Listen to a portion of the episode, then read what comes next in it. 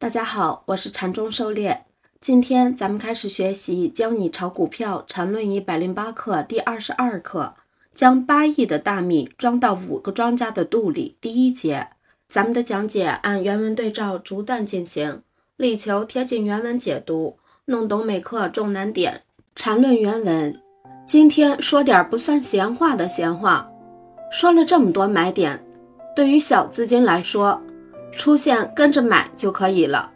但对于大资金来说，具体的情况要复杂点儿，因为一个大资金要进去，又不想变庄家，这是需要很高技巧的。下面是本 ID 发的一个梦，各位就全当梦话听。如果现实中有任何对应物，那纯属巧合。本 ID 不背负任何的法律责任。涉猎解读：小资金出现买点，跟着买就行了，尤其是高效的三买点。但是对于大资金来说，小级别买点所容纳的资金量是有限的，尤其是小盘股，对于大资金更是无法操作，随便一个大单就拉涨停了，把大资金化于无形，隐藏起来赚钱而不被人察觉。不成为庄家，确实需要高超的技巧。缠论原文：十二月二十日，突然天上掉下够八亿农民一人一口的大米，然后就玩了这样一个游戏，把这八亿大米装到五个叫庄稼的某类面首的肚子里，撑活它。首先不能把八亿都一起塞进去，留了一亿激动，就是哪个庄稼不听话。想折腾，就要出手教训他。这部分的大米是不能固定在任何一个庄稼肚子里，要每天在五个庄稼肚子里流动。有时候会变成一点五亿，有时候可能变成五千万，这都根据盘面的情况来的。当然，这都是后话，前提是另外那七亿已经塞到五个庄稼的肚子里。狩猎解读。这里讲的是大资金不做庄的操作手法，就是把七亿分散到五个票里，然后留一亿来机动，可以用来改造股性，或者关键的地方添油加醋一下，引导一下盘面，或者机动做 T 什么的。虽然我们现在没有这么大的资金，但是一些操盘手法还是可以借鉴的，比如留一部分机动仓位用来做 T。这样可以动态降低成本，同时又不至于全仓操作做丢筹码。谈论原文：现在面首都爱用药，所以要治面首，当然首先要拥有药。这药刚好是一个典型的第三类买点，而月线上一个典型的圆底呼之欲出，看着圆底上那高高的山崖在上面。耳边一些精确的风声，精确的晃动，那还有什么可怕的？干死算了，先把它干到原底的边缘再说，然后就大干起来，体液横飞，把里面的家伙搞得很冲动，不断有东西喷涌出来。本 ID 就用一个大弹玉接着，两天后那家伙怕起来了，有点精尽人亡的感觉。但周围那些叫鸡精的物体，闻到体液的味道，都忒兴奋，蜂拥而至，上下不断摩擦，然后又坚挺起来，一挺就挺到月线圆底的边缘，好性感的圆底呀！狩猎解读，这个药就是零零零九九九，看月线图圆形大底，底部中枢的三买，后面的涨幅看图就知道了。缠论原文，第二个，五个手指夹着一个异物，这么猥琐的代码，真是活该被人面首了，还见着说自己能。耳边的风声吹过来，我们不光要部分被面首，还要整体上来被大家面首。这么犯贱的物体，还有晃动着第三类买点，那不是天生就想挨揍吗？所以他就被揍了。第一天，轻轻碰了一下，没什么体液，这庄稼够抠门的。性冷淡。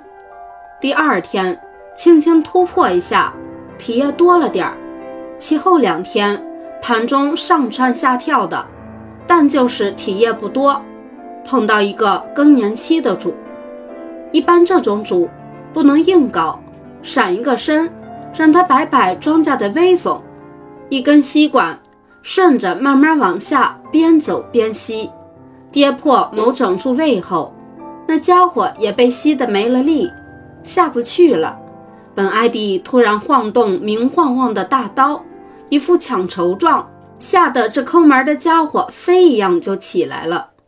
对付这种抠门的家伙，更年期的家伙就要这样，以吸为主，偶尔恐吓。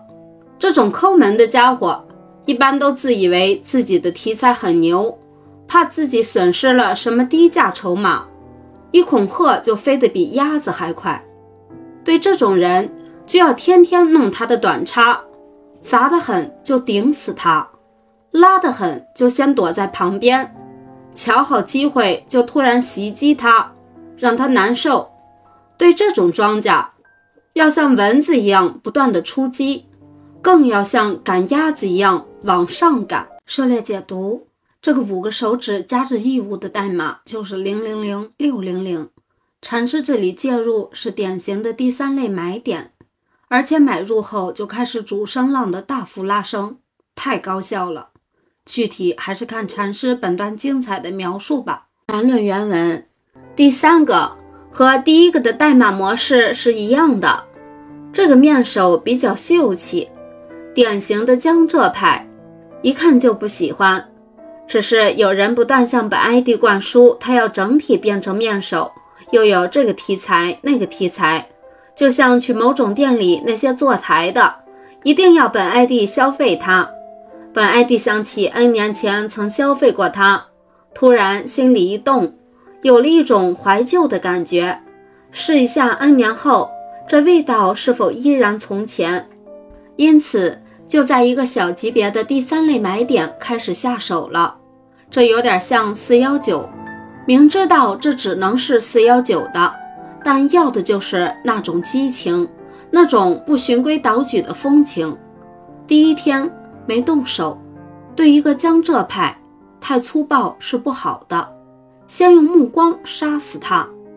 第二天，为了表示对他的旧情依旧，把他的代码当成买单输进去。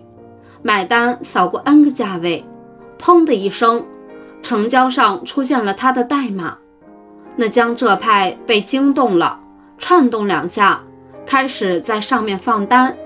本 ID 又轻轻扫了他几下，突然，本 ID 在下面放上一个九九九九的买单。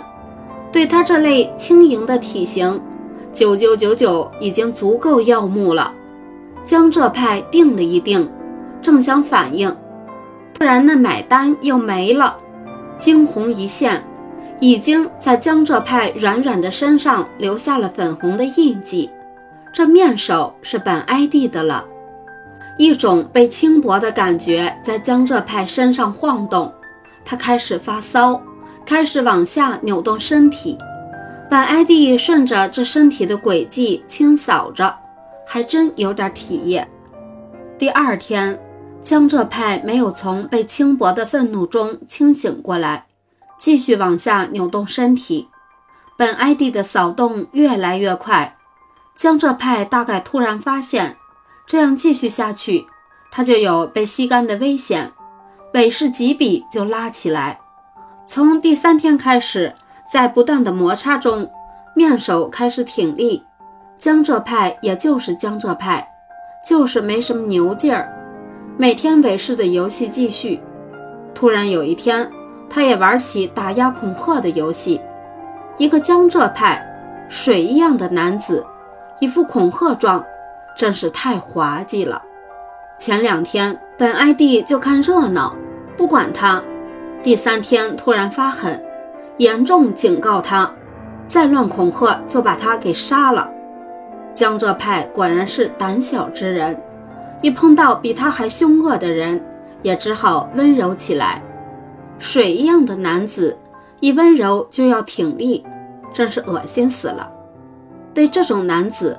不能整天像蚊子一样咬，一定要在适当的时候突然狠狠一下，它就会惊吓的往相应方向惯性下去。